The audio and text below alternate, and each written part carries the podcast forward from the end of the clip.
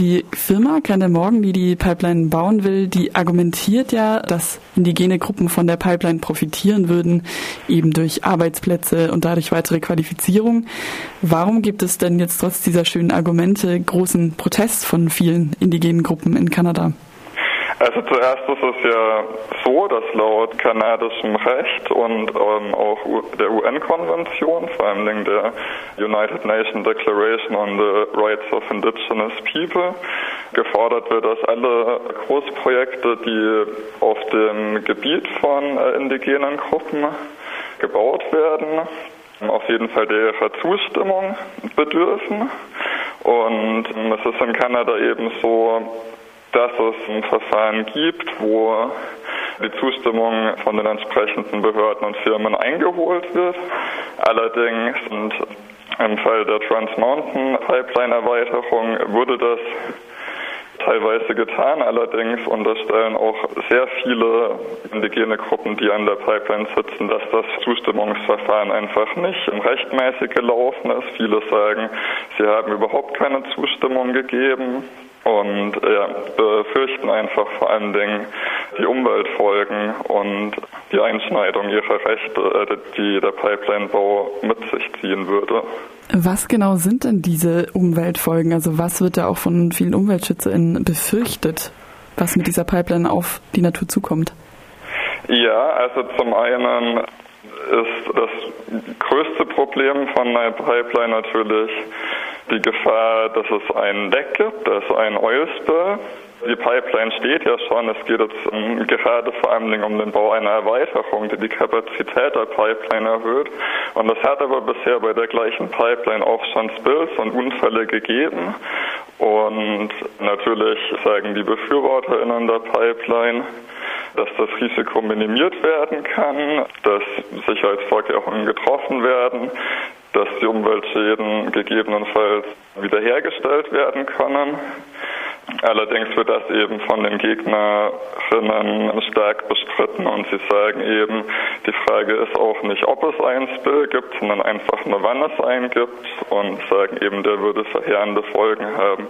Da ist halt noch die kleine Besonderheit, dass es hier um Bitumen geht, also das Rohöl, das aus den Teersanden entsteht. Und das hat die unangenehme Besonderheit, dass es eben sehr schwer ist im Vergleich zu Wasser und im Fall von einem Spill, wenn es eben in ein Gewässer gelangt, sofort auf den Grund sinkt. Nicht äh, wie man das von anderen Ölkatastrophen kennt, dass dann dieser Ölteppich oben schwimmt, sondern es sickert in den Boden ein, sinkt auf den Grund von Gewässern und ist dadurch eben sehr schwer bis nicht zu reinigen. Also es wird auch immer wieder betont, dass es bisher keine geeigneten Maßnahmen gibt, äh, so ein Spill wieder zu bereinigen. Ja, das ist die Spillgefahr.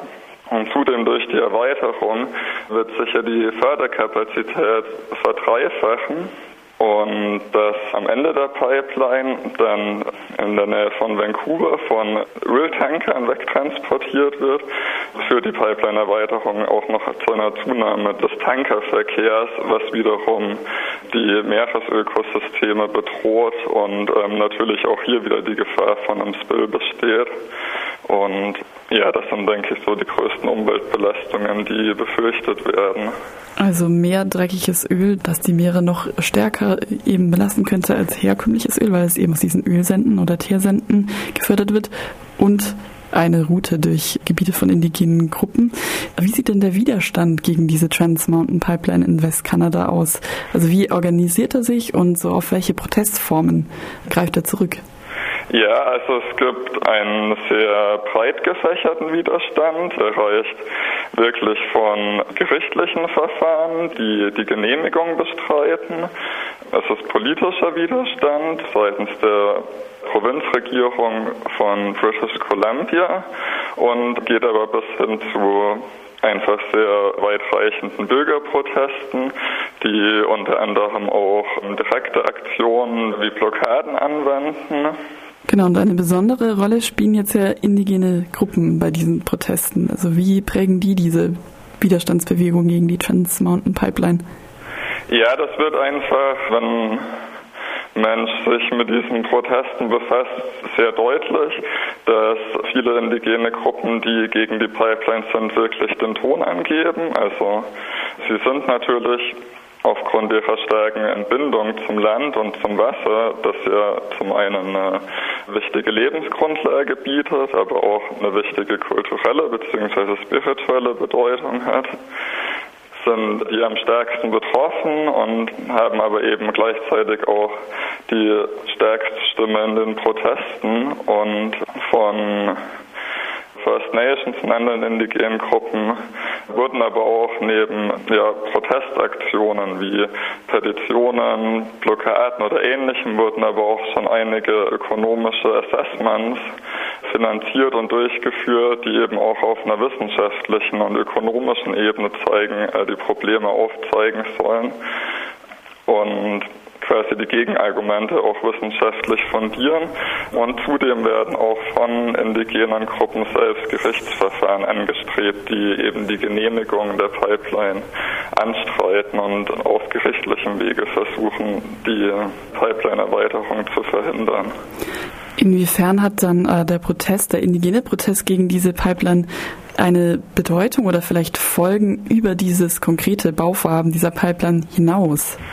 Ja, es geht eben in Kanada, ist das, was weiterhin Reconciliation, also Versöhnung genannt wird, ist natürlich ein großes Thema.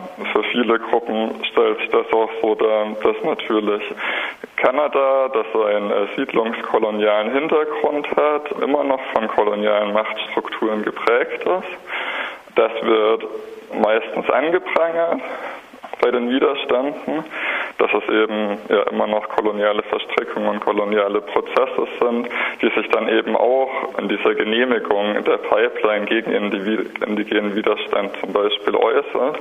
Und ja, ich denke einfach, das ist ein großes Thema, dass eben auch viele Umweltgruppen, Bürgerinnen und Menschen, die sich einfach kritisch mit ihrer Rolle in diesen kolonialen oder postkolonialen Verhältnissen auseinandersetzen, einfach eine sehr große Tragweite entfaltet.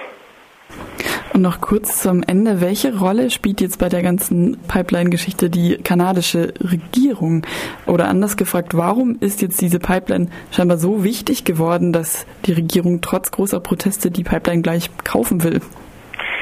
Ja, das ist eine relativ komplexe Gemengelage auf politischer Ebene.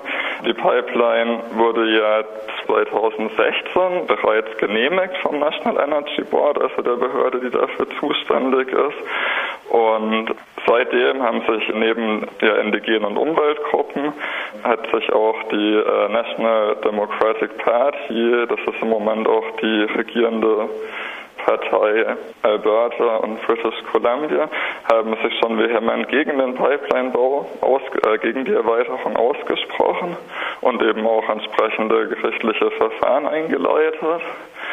Seitdem gibt es einfach diesen großen Zwist zwischen der Bundesregierung und der Provinz Alberta, die die Pipeline aus wirtschaftlichen Zwecken verfechten, auf der einen Seite und auf der anderen Seite die Provinz British Columbia, die eben befürchtet, die größten Schäden dieser Pipeline-Erweiterung zu tragen und die größten Risiken zu haben. Da hat sich schon im letzten Jahr oder in den letzten Jahren einfach diese große, große Zwist herausgestellt.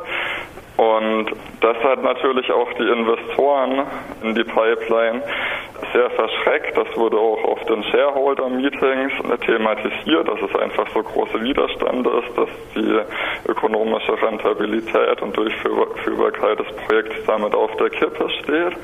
Und deswegen hatte zuletzt schon Kinder Morgen, also die Firma, die mit dem Pipeline-Bau beauftragt ist, ein Ultimatum gesetzt am 31. Mai und hat eben gesagt, wenn bis dahin alle rechtlichen Hindernisse und alle Widerstände nicht aus dem Weg geräumt sind, beziehungsweise wenn die Bundesregierung nicht versichern kann, bis dahin, dass das Projekt weitergeht, wird sie den Bau und die Investition ihrerseits in die Pipeline stoppen. Und jetzt noch bevor dieses Ultimatum abgelaufen ist, hat eben als Antwort darauf die kanadische Bundesregierung angekündigt, das Projekt einfach selbst zu kaufen und hat 4,5 Milliarden kanadische Dollar, also das sind knapp 3 Milliarden Euro, eben bereitgestellt, um das Projekt selbst zu kaufen, bevor einfach zu viele äh, InvestorInnen da abspringen.